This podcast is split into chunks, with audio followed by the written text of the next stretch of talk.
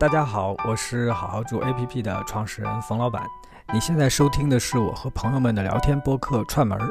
我们将不定期和其他好玩有趣的播客串门聊天，并推出联合节目。今天来做客的是画仙桃的主播，也是好住的前同事 c o n y 我是好好住的前员工黄 c o n y c o n y 为什么会想起这次来找我聊酒店？呃，是因为就是就我们两个应该都挺喜欢酒店，但又不是那种特别专业写酒店的人，只是作为平常的人去住嘛。嗯。然后今年也不能出国，我自己是住了一些国内的酒店，有一些感受，我觉得你应该也会有，所以我就很想来找你聊一下。那是必须的。对，我觉得你今年就也住了不少酒店，对吧？也是被憋死了。其实我觉得住在国国内住酒店没有国外爽。因为就是同样的档档次，同样的品质，在比如热带国家、东南亚那边能便就是要便宜很多。是的，是的，同样的价格到国内就降档。嗯，所以今年我在国内住的绝大多数都是一些小酒店，我也在试着去找一些精品酒店。嗯，我发现这两年开始有一些了。那我们要说一下这一年你住过有什么？印象比较深的经典酒店。哎呀，我这一年精品酒店，精品酒店就是首先我觉得得先明确一下精品酒店，我我我我我的定义吧，就是我觉得国内的很多小酒店算不上精品酒店，就精品酒店不是民宿。嗯，我发现很多人会把精品酒店和民宿混为一谈，实际上精品酒店它就还是应该是酒店，它的很多的服务是甚至于比星级酒店还要好的服务。所以我觉得，在国内，就我我印象中，两三年前其实甚至都没有什么精品酒，像这这两年开始多起来了。对，这两年感觉出来很多那种也算小集团的那种精品酒店，比如说吉霞山，我觉得就是一个很典型的精品酒店。嗯，还有啊，我前两天去住，就去杭州，我是出差路过杭州住了一晚，是那个那个西上一九三四。啊，也是谢科是谢科做的那个，嗯，对对，那那家我住了一晚，还觉得特别好，嗯，就但但是问题可能就在于说，我换了个房间，因为我之前住的那个房间里面有好多的虫子，嗯嗯嗯，这个可能就是刚开不久的一个问题吧，嗯嗯，如果说我喜欢的，我我最喜欢的就是在洱海住过的一家叫明月松间。啊，它是那家酒店，我记得好像就是那个海景特海景特别好，然后那家酒店真的是很好，我认为那是我在国内住到的我最喜欢的一家精品酒店。嗯，所以你会觉得一个好的精品酒店应该做到哪几点呢？其实我觉得最锐的就是最犀利的，就看他早饭，看早饭是特别能说明问题的。就是很多的把打着精品酒店，或者是打着想要做成好酒店的旗号的，就是品质不好的酒店，早饭都做的不好。我觉得有的早饭就是做那种，要么就是特别西式的，没有什么本地特色。没有本地特，你说的特别对，就是好的精品酒店，它一定是有本地特色的。对，而且它一定不会把本地特特色做烂，就做的不好。像我刚才说的那个明月松间，还有那个西上一九三四。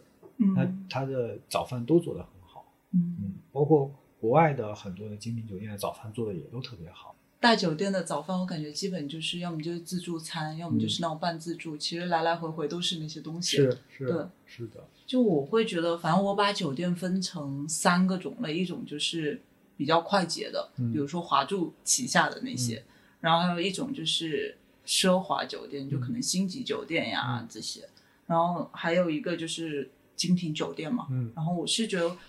呃，我前两年会很喜欢住精品酒店，嗯，是因为有很多，比如说那种很很贴近你个人的那种服务，他会给到，嗯，然后像他们什么洗浴用品、备品那些，都会选择比较小众品牌，而不是像奢奢那些比较奢华酒店是都是使用大牌嘛，嗯，我觉得会有很多细节是还蛮打动我的，但这两年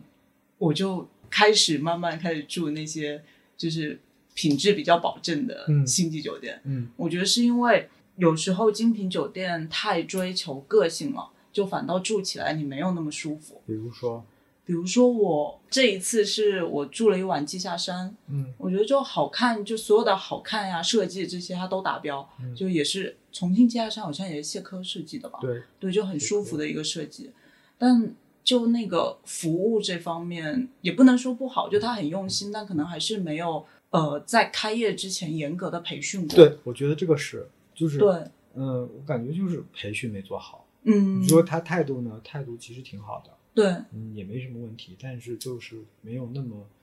周到。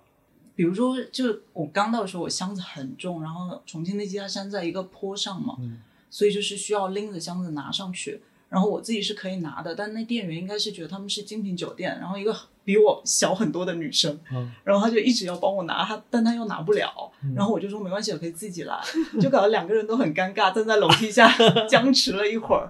然后就是这种完全是，比如我作为老板，我在设计，我在真正使用之前，我是能想到这个，可能我就会把行李先专门放一个地方，然后之后有专门派一个行李员，那种比较高壮的男男的来，就对避免这种很尴尬的场景。就很多这种很细节的地方没有照顾到。对，那你在国内这些精品酒店有遇到一些觉得什么都挺好的，但还是觉得有点啊白瞎钱了？我我我我也是住了，我不要点哪个哪个名字吧，因为我觉得对方还是这个酒店还是挺好的，也是一个一个挺有名的一个精品酒店。它给我带来的唯一的不好的体验，说出来都挺尴尬的，就是他的那个前台的那个那个工作人员过于热情了，哦，就是会强迫带你去参观酒店。嗯给你讲解这个酒店里的很多的细节、很多的故事，就是而且是在你入住的时候，嗯，这个是让我我还有两三次就是表示拒绝，我先回房间，不行，必须要热情的带你走完那个规定路线，你就这个就让让人特别的尴尬。其实我觉得还不，因为我的习惯是，如果是住还有点意思的酒店，我习惯先把东西放到酒房间里面去，嗯，然后再出来再转一下。嗯那个时候我转到哪儿，如果我有问题，我来问你就好。他可以问一下，就是很简单，就是我带你转呢，还是你自己转？嗯就这么一件事情，把我困扰了很久，带我转了得有二十分钟，你知道吗？其实那个酒店没有多大，嗯，但讲的真的很细致。但这是不是比如说他们的一个考核的可目标？能其实他很怕你可能对，也许是吧，就是，嗯，这个是让我比较那什么的。嗯，还有就是，又想说到那个早饭，就觉得这个早饭真的太容易给人减分了，嗯，嗯，就是太过于草率的早饭。比如草率的早饭是我最我经历过的最最草率的一个早饭的细节，是一家真的从装装饰装潢上设计上做的真的挺好的一家精品酒店，它的早饭早饭的奶是奶粉冲的，你能想象吗？就是我真的觉得一个，因为这种精品酒店大概率就是老板是私人的嘛，嗯，就是他自己，这不是什么大企业的酒店，对对对，我相信老板也是很用心的在做这件事情，否则为什么把设计做的那么用心？但是就这些细节，所以我有的时候也在想，就是到底做精品酒店的人，我觉得好像分两类啊，一类好像就属于，因为我也跟有些人聊过，好像一类就属于他有钱，但是他不知道该做什么，然后他可能就会去跟一个建筑师或者设计师去合作，也不能说投资吧，可能就是就是会去做这么一个酒店。嗯，然后还有一类就真的是自己会把这个酒店就当做自己的一个作品，对一个作品，像我之前说的那个洱海的那个明月松间那家，我在那儿住的时候很巧，就是他老板也在那儿，他老板其实常年都在那儿，嗯，他经常在那儿，除了不出差的时候都在他自己的酒店里面，他也住在那儿，嗯。所以他会特别关注很多很多的细节，就真的精品酒店不要输在那个这种小细节上。对啊，花了那么多的心思和钱去装修、去设计，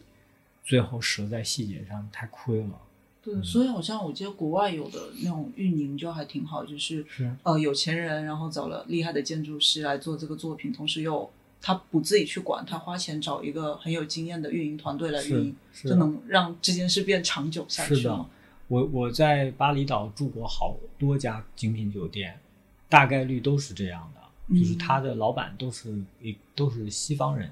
嗯。就欧美人，然后然后在那边也不能，其实我觉得不算投资，就可能也是确实挺有钱的，嗯。然后嗯、做了一家酒店，他自己去的时候他自己也会住，一般不到十个房间吧。我发现就是好的精品酒店的运营的一个特点就是他的员工，你真的感觉他的员工把这个酒店当自己家，哦，对的对的，这个是个很很可爱的一点、嗯啊，就是而不是说我来上班了那种感觉。是嗯而且我觉得就好的，反正也是在国外遇到有的精品酒店店员是，就他喜欢的跟我喜欢是基本一样的。然后我嗯问他说要去哪儿，他不只能跟我说要去哪儿，而且会把自己推荐的一些地点全都告诉你。嗯，然后还嗯会根据你的喜好去做一些推荐，是然后感觉这种在国内我觉得会见到的比较少。我想过这个问题啊，这个问题其实可以说的稍微再深一点儿。嗯呃，就是就是这个精品酒店，它就做酒店这个事情，它到底挣不挣钱？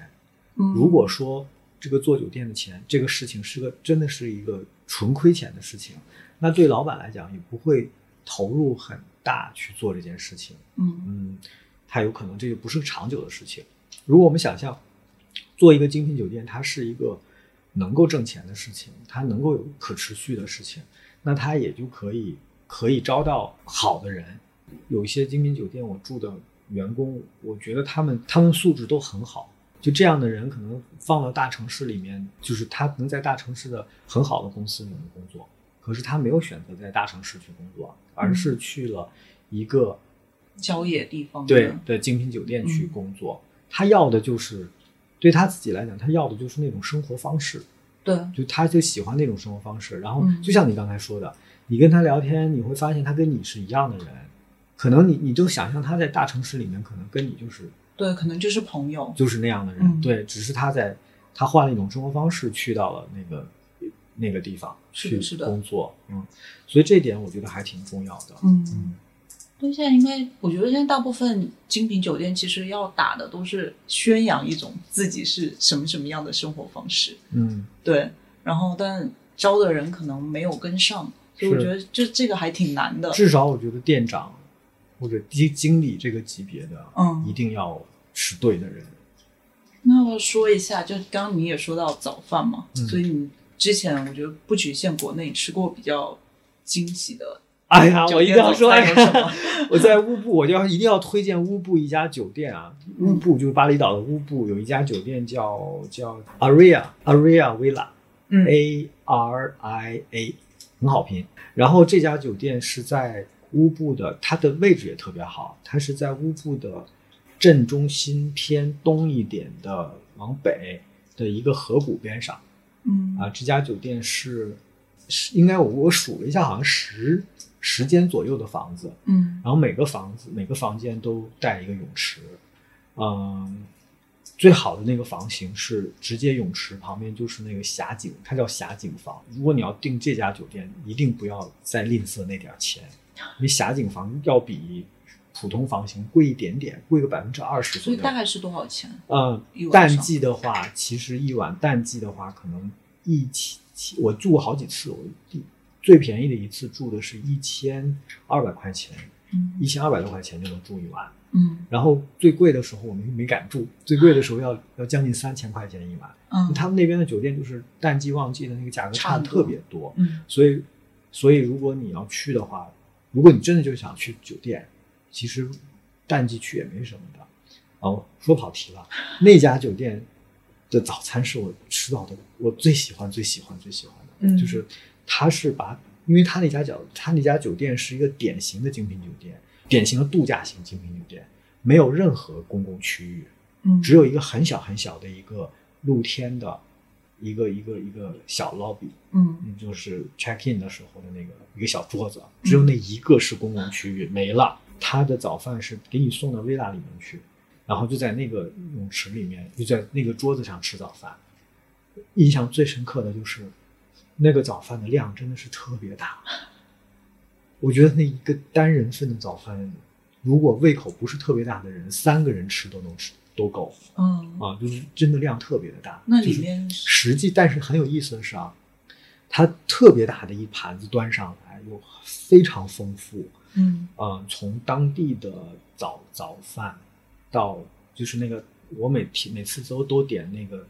他们叫那个印尼炒饭嘛、嗯 n a s i n g r e 对 n a s i n g r e 然后还有他不仅你点那个印尼炒饭，他还给你送西式的那一套，嗯就是很神奇。但是呢，它每一每一份都很小，嗯，所以你看到那个端上来的时候，你觉得我怎么这么多？结果你都能吃完。嗯有你能想象到的早饭应该有的东西，从鸡蛋到炒饭到新鲜的面包、水果新鲜的水果，而且他也不问你茶和咖啡你要哪种，他都给你，都给，还有果汁，嗯，还有 cookie，还有还有，反正是就有特别多。超级超级多，就是那个是我觉得吃的最好的一个嗯。一一个地方，而且早饭能做到有滋味，其实还挺不容易的。我觉得国内精品酒店还有一点是，就是早餐没有给你选择，嗯，对，就是他默认你就会喜欢他提供的那一套。所以像我住过有的就是有几个也是那种比较小众的精品酒店，然后他就会给什么玉米啊，然后或者是一个速冻包子，对对对蒸完了的速冻包子，特别像飞机餐啊，对对对，这种我真的是，嗯，对，也还挺丰富的，看起来。但是感觉我在莫干山住过一个小酒店，那个酒店也是呃说不上多好，嗯然后，嗯，我就觉得那个酒店的早饭打动我的一点就是它没有那么复杂的东西，它是当地的那个面。嗯，我觉得可能对于一些精品酒店来讲，你就给我们吃一碗当地的面，真的很地道的，做的很当地的面，我都觉得就是特别美好。我之前听一个播客，他还说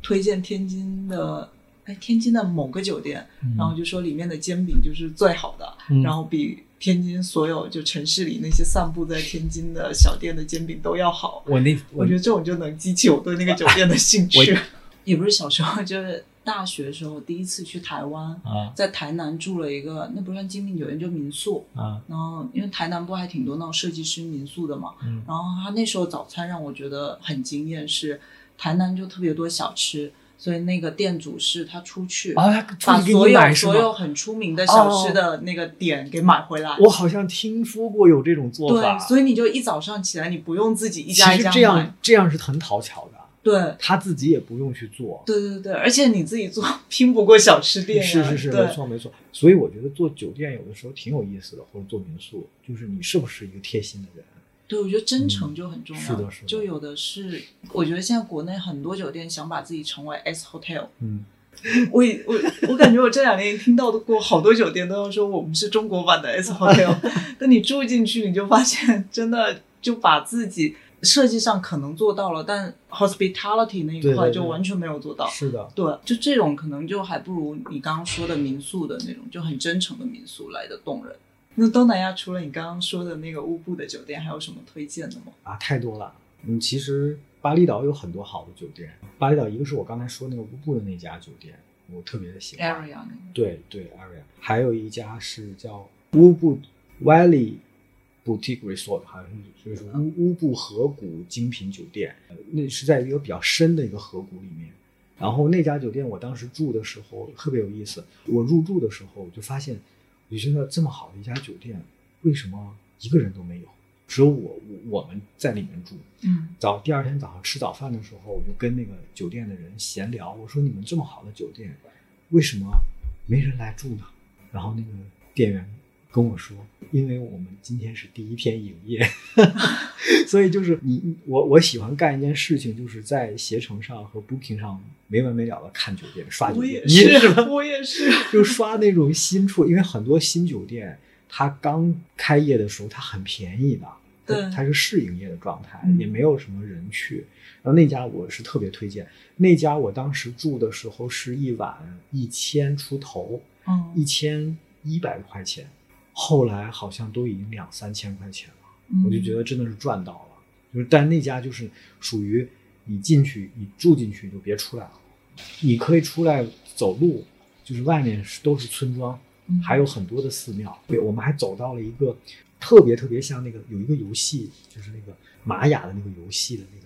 什么什么 run，对对对 Temple，Temple Run，Run，对就特别像 Temple Run 里面的一个场景。村子嗯旁边有很多的遗迹，就这种老地方特别好。那家我也很推荐。还有一家是啊、泰国的，是普吉岛的离岛，嗯叫 The Racha，、然后它是那个岛就叫拉茶岛，离普吉开船半个小时的时的一个嗯地方。我就觉得我就特别推荐，如果去东南亚去热带国家，住到这种离岛上面的酒店是特别好的。为什么？因为一般 one day tour 的那些人在下午四点钟左右，他们就都走了，嗯然后岛上就都是你的，你可以环岛走。那个岛很小，特别方便的话，就是去普吉，去那家是很好的。还有一家是贾米，那个岛叫兰塔兰塔岛，兰塔岛，然后那个酒店叫斯 Sri Sri Lanta 斯里兰塔，那那个那个那个小酒店也是很很可爱，也不算很小，但其实已经一直在扩建。因为我在兰塔好像也住过一间还蛮好的酒店，但是海景巨好无比。兰塔那一圈都很好，因为它是朝西的。兰塔兰塔岛真的挺好的，就是有点困难到那儿，要坐很久的车。就得得转车，是是，但是是值得的。对，啊，而且那边的酒店也不贵，嗯，我住的那家酒店一晚也就四五百块钱，而且那边就是泰南的菜更好吃一些。嗯就普吉啊、兰那个甲米的菜要比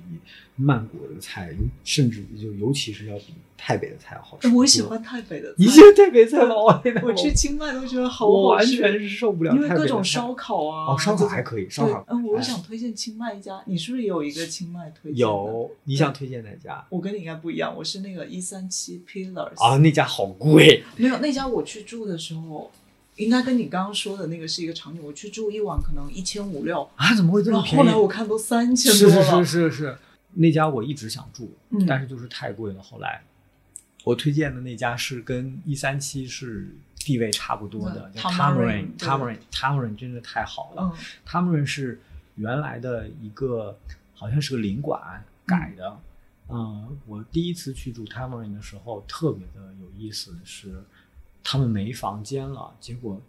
就他们还给我解释了半天，啊、就说真的不好意思，只有一间房了，然后就把我带过去了，结果是我认为那个酒店里最好的一间房，总就是统套房，不是他，他那个酒店叫他们 Village，就是因为他那个酒店的中央有一棵巨大的他们树，嗯。我那个房间一打开门就是那棵树，啊，所以就是我觉得特别有意思，就是这对我来讲真的是个太好的一件事情。嗯然后他们觉得那个不是个好位置，那家我我我是特别喜欢，而且那家酒店价格挺正常的。那家酒店的问题就是你订不上，但是我觉得就是嗯，那家是我特别喜欢的。清我，我在那个一三七 Pillars 住的时候你，住了多久啊？两天。不止，我那次住很久，因为就一千六，然后那回正好跟一个朋友去，然后订了五六天，中哇，好那时候，爽啊！天哪，对，然后很舒服，而且我觉得他们服务真的很好，嗯就是那种他不会经常出现在你身边，但你发现你想要什么的时候，那些东西全都在手边了，我都不知道他们怎么 感知到我想要这些的。是啊，对啊，这样真的是，对的，然后也是他就是一人就是一栋房子嘛，嗯，然后那个房子设计就特别那种东南亚殖民风格的，是就很舒服。好想住啊！天哪，嗯就是我觉得东南亚住酒店就性价比太高了，太高。了，太高了。对，首先，很有可能在国内没有那么好的服务嗯和那种环境。嗯，其次，如就算有，可能在国内都已经相当于三千多块钱我，觉得都不止，对，都那种一一百多平的房子，一倍以上的价格。对。哎，那今今年你在国内住的酒店有没有那种本来你没抱什么期待，但后来发现还不错的？有有有有，我可以多说几家吗？可以，有这么多吗？也有，就是我我倒不觉得说条件多怎么样，嗯，但是我真的觉得挺有意思的。第一家我想说的是在梅州，就是那个广东梅州。嗯广东梅州有一个嗯松口镇，嗯松口镇它有一个叫梅州外婆家仁寿庄围龙屋民宿。啊，这个这家酒店是挺有意思的，这是个算是个民宿，嗯不算是个酒店。我们当时是开车路过梅州，嗯然后就想在那边住一晚，住一晚我我不想住在梅州市，然后就找到那个松口镇啊，是还有点历史的地方。然后他那个他那个民宿是在那个镇边上，这个民宿真的是超我超越我的想象了。它就是一种他们当地的叫围龙屋，是一种原来是他们整个一个大家族都住在那个围龙屋里面。呃，怎么怎么讲呢？就是大家可以去搜搜围龙屋。嗯如果简单的说，就是它前面就像是一个正常的几进几出的一个一个院子，哦但是它后外面有一圈环形的围绕着它，哦但又不是那种呃土楼，不是你们福建的那种土楼，嗯然后那个一圈还是有坡的那种一圈，然后在那一圈上全是小房子。嗯最神奇的是，我们住的时候也没人。他那个民宿，因为原来是一个大家族住，我觉得那个房间至少得有二三十间，嗯只有一两间是住了人的。然后那个老板，那个房子就是他的，是他家的。然后他把这个老宅子就给改成了民宿，嗯就条件嗯没有多好，但是我真的觉得挺有意思的。建筑本身建筑本身很有意思，哦。你可以，而且没人，你可以很好的去体验当地的那种大户人家，对，没人管你，你你就在里面走就完了，嗯。就是挺有意思。那个房间里是朴实的，很朴实，干净并朴实并土，就是所以这个没什么特点。对，然后如果你去的话，一定是就是他那个还管饭呢，就是他那个饭是包在那个房费里的，嗯晚饭。二博一食，对对对，二博一食，量超大嗯啊、管一顿晚饭，一顿早饭。嗯那家我是觉得特别让我喜，就是感到惊喜。嗯还有一家，我觉得倒提不上惊喜，但是我觉得我挺喜欢的是南京的。南京有一家叫以南门东酒店，正好就在那个南京的那个旅游区里面。嗯，然后这家酒店它也是一个历史的老院子，就是是那种比较民国时期的那种，嗯，它不是民国，它是嗯反正也是历史建筑，嗯，有那种院落。我还想推荐一家，就是这这家有点，就是我的朋友之间对这家也有点争议，就是重庆重庆的北北碚的悦榕庄。哦，我有好几个朋友都跟我说不不喜欢这家，嗯但是我特别喜欢这家。我觉得喜欢有两个原因，第一个原因是我住的时候我特别幸运，他给我升级了。我本来住的是那种套房，他给我升级到了 villa 去了。嗯但这个并不是个最重要的，我没觉得那个 villa 说要比套房就体验好多少。最重要的是，这个北碚岳云庄他自己带了一个植物园，那个植物园我特别喜欢，非常就直接在酒店里，直接在酒店里面，哦它就有一个，它是在一个河谷里面，它那个酒所以北碚是温泉区，对对对对对嗯，它是那个酒店是在河谷里面环着那个河谷修了一圈酒店，嗯它的一个主楼，然后它那个 villa 是沿着河谷修的，嗯所以它那个河谷的那个气候可能也是因为比较潮湿，本来重庆就潮湿，嗯又因为是河谷，它就它的那个植被是特别丰富的。嗯然后我也觉得很神奇的就是，我我真的很少在国内见到有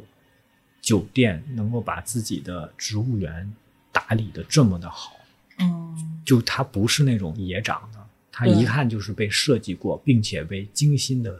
常年维护。对，嗯将近三千块钱一晚，但是我觉得就住一晚足够了，嗯就住一晚。我当时我家属就说觉得太贵了，后后来我觉得是值的，嗯我就跟他讲，我说你就想吧，你就当时一千多块钱住了一晚酒店，然后一千多万一千多块钱买了个门票，门票逛了个植物园，当然也不太合适了，嗯 但是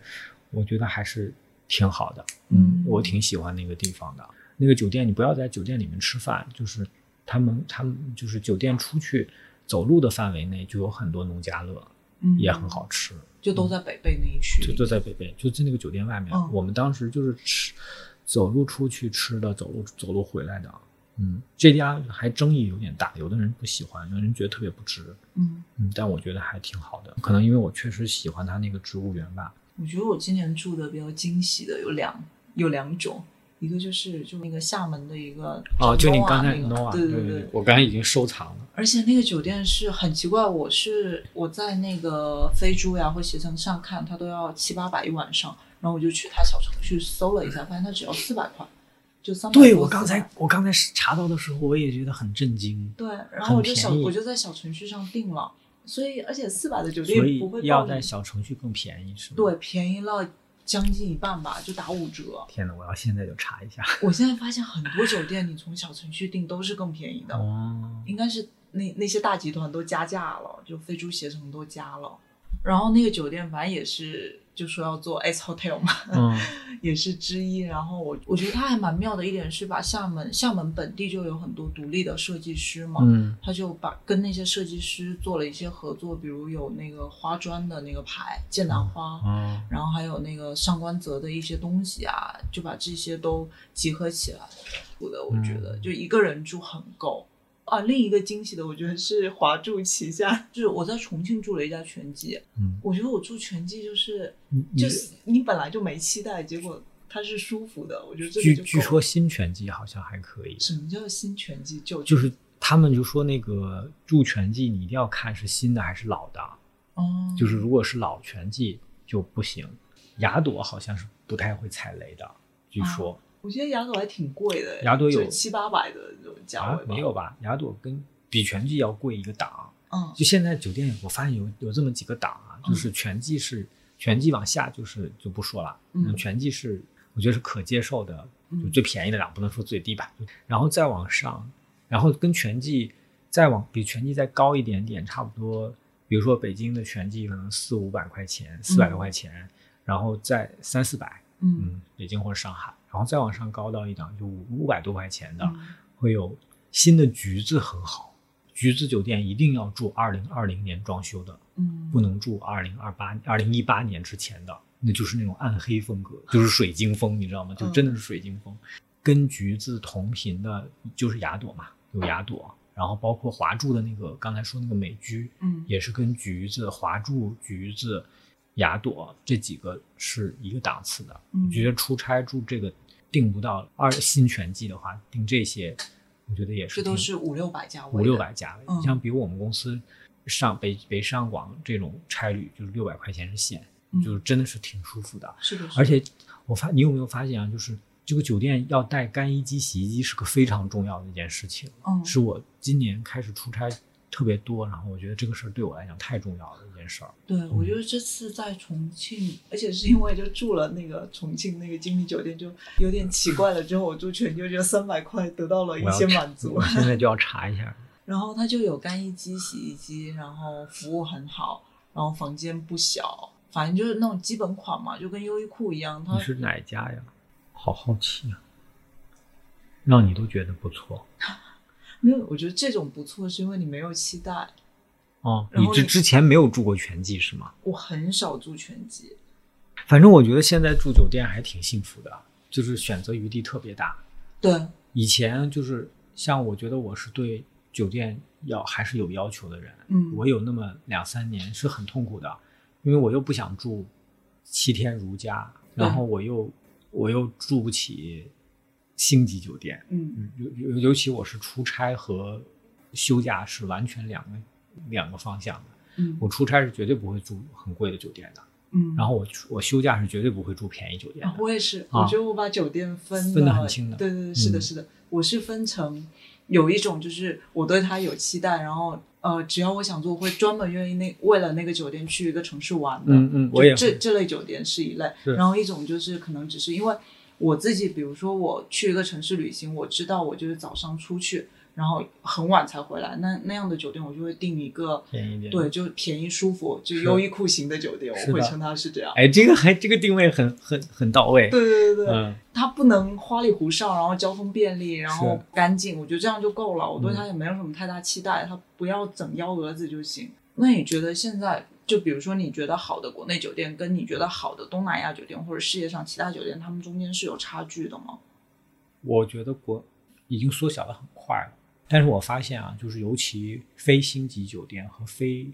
高端连锁酒店，很容易出的一个问题就是，可能开业头一两年还可以，对，三四年以后就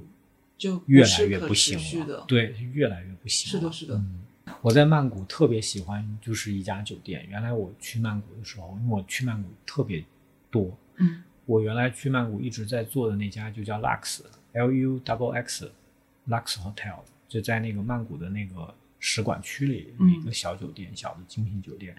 我是住这家酒店住了前前后后，我觉得至少住了有六七次，跨越了三年吧。我是生生从它是一个非常非常新的酒店，我最后一次住台，就是已经破败不堪了，嗯就是各种各样的破败不堪，就是我觉得特别可惜。嗯并不是一个它的那个破败没有体现在纯硬件上，嗯而是很多的运营细节上就开始不注意了。哦该更换的东西没有，比如说雨伞，就是那个遮阳伞，那个遮阳伞其实都已经脏成那个样子了，为什么不换它呢？对，还有什么水龙头坏了，嗯。这种你就换个水龙头嘛。哎，那比如说好住都有家具店了，要想开酒店的话，你会希望它是什么样的吗？我想过自己开酒店，没想过好好住开酒店。那如果你自己想开的话，我我有的时候会，因为我很喜欢酒店，我有时候会做梦，这对我来讲真的是做梦啊。我觉得如果我开酒店的话，我应该还挺会经营的。其实，因为我以前做做过做过民宿，对，我做过两年的民宿。嗯做民宿的时候特别有意思，我头一年民宿是我自己管，我第二年民宿是我我家属管，嗯我家属就是一个经济适用型的人，就是好第二年那个民宿就被他管的，嗯，一言难尽。他在楼上，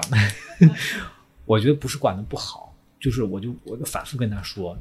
你这个民宿被你现在管成这个样子，如果是我的话，我会骂死你。嗯但他他就会觉得他做到了一个七十分，反正也没人投诉他，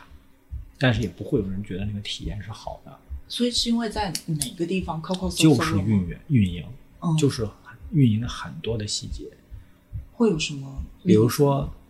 我我是个抠细节抠特别细的人，比如说那个枕头该怎么摆，嗯。你那个枕头你你你换一个摆法，你你会让人进到那个房间以后的感受是不一样的。是的，是的，啊，再有比如说，你是用一次性杯子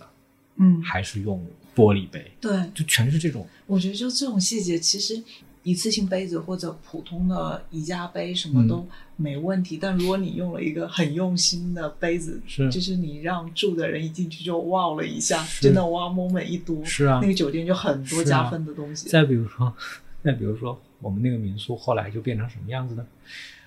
比如说洗手液，我嗯原来是把洗手液灌到了一个很好看的小瓶子里面去，后来他嫌麻烦，就直接放了一个洗手液，还带着 logo 的那个蓝月亮蓝月亮什么滴露洗手液放在那儿，洗发水、沐浴露也不不换到那个换装瓶里面去，嗯还有垃圾袋的颜色，他让就是他让那个打扫的阿姨去换那个买那个垃圾袋，阿姨买了个紫色的啊垃圾袋，你就能想象吗？就是对对对，怎么能这样呢？嗯就是对在我看来这是不能理解的一件事情。是的，是的，但是我们做了，后来做那一年多没有差评，嗯评价也还可以。嗯后来我发现一件很有意思的事情，这个事情可以多说一说啊，挺有意思的。我的指治下，那个民宿一晚差不多是在六百多块钱一晚，一个两居室，要在六七百块钱，嗯嗯，不会低于六百块钱。在他的治下，他追求的是什么？我追求的是，我就要六百多块钱一晚，我不降价，所以我可能没有住满。他追求的是，他算得很清楚，他追求的是每月整月的销售额最大化，所以他就会动态的调那个房价。有的时候那个两居室会三百多块钱就可以住一晚，嗯然后你就会发现，其实三百多块钱来住的那些人，他看到紫色的塑料袋、垃圾袋，他看到蓝月亮洗手液，看到飘柔的没问题嗯，他觉得很值，所以那个评价也不会很差。嗯，这就是说解释了为什么我觉得那个民宿都已经不堪入目了，可是，在 Airbnb 上评价还都挺好的。我觉得可能这就是这也是做酒店好玩的一个地方，就是你你对你做的什么样子，你定了什么价格，嗯你就会招来什么样的人。嗯是的，所以就并不是说你你你你做的不好，你你定的低，然后你的评价就会差，嗯也并不是说你做的贵，你做的好，评价就会好。嗯，是这样的。哎，我真的觉得你可以做那个，就像那个那个那个 Noah 那种，嗯。把老板搞出来踩一下，我在那个就是我我一直在说那个明月松间那个老板，我我在他那个酒店的那个 lobby 里面坐着看书，我就看到他自己在那个酒店里面摆东西，问他那个店员那个店长，我说这是怎么这么认真呢？嗯，这是常态。他说我老板在的时候，他就会经常会这么摆。哦。嗯，啊，说到书，我还想到，我就是今年还出了那种，就反正也是设计什么都挺好的一个酒店。啊，叫什么？我看到他的书架上就摆着那种各种那种励志企业管理书籍。我就是我刚才说的那家，就是那个南京的那家尹南门东，就是这样啊，类似什么什么冯仑的创业，还有什么一百句不应该跟老板说的话，啊类似这种。这种这种。啊这是干什么？对，所以我觉得酒店其实需要一个这么一个工种，就是帮他进行书单的选择呀、音歌单的选择，就这种软软方面的一个专门的人。哎呦，真的是觉得不能理解。哎呀，就是度假感的酒店，开门第一第一眼看到书架又想让你上写着创业，对什么创业军阀一百则，一百句不应该跟老板说的话，你这干什么呢？我真的是，我当时进去以后，我就把干了一件事，就把那个书转过去了，对我也是，看都不想看见它，真的是好像我们聊蛮多的。是耶 对，那就聊完了，啊，聊完了，好开心啊，好想出去玩。真的好想出去玩啊！好久，今年一年都没有去东南亚了，憋死我了。我最近憋到，你知道，我我最近憋到在家里看泰国的电影、电视剧，哦听泰语歌，都已经憋成这个样子了。好吧，那就这样了，好呀，拜拜，拜拜。感谢大家的收听，我们的节目会在小宇宙、Podcast、喜马拉雅、网易云音乐、QQ 音乐等平台播出。有任何想要我们聊的话题，都可以在评论区告诉我们哦。 ดาวนับล้านที่ลอยอยู่บนท้องฟ้า จะมีไหมนะที่ลอยอยู่เองเฉยๆ ไม่ยอมโคจรหมุนไปไหนเลย ไม่เคยไม่เห็นเลยสักดวง ดาวของฉันเธอว่าห่างไกลลิบลิบๆแต่ดาวไหนๆมันก็อยู่ไกลกันทั้งนั้น ดาวของเธอ ฉันว่าก็เหมือนกัน กี่ปีแสงนั้นอย่านับเลย เมื่อดาวโคจรมาเจอกัน ฤดูก็เปลี่ยนพัน การหมุนก็พันแปร เมื่อเธอกับฉันมาเจอกัน ชีวิตก็เปลี่ยนพัน เปลี่ยนไปจากเดิม เปลี่ยนจังหวะหมุนของหัวใจให้ไกลกัน เกิดอาการเธอมุนรอบฉัน รอบเธอ แต่สองดาวก็ยังมุนรอบตัวเอง เธอดึงดูดฉัน ฉันดึงดูดเธอ และสองดาวยังเปล่งแสงอันงดงามให้แก่กัน ดาวนับแสนที่มีวงแหวนนับร้อย ทั้งดาวเคราะห์น้อยดาวเริกลอยคว้างคว้างดาวทุกดวงนั้นย่อมจะ เส้นทางหมุนของตัวเองเมื่อดาวโคจรมาเจอกันฤดูก็เปลี่ยนพัน การหมุนก็พันแปร เมื่อเธอกับฉันมาเจอกัน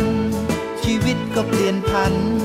เปลี่ยนไปจากเดิมเปลี่ยนจังหวะหมุนของหัวใจ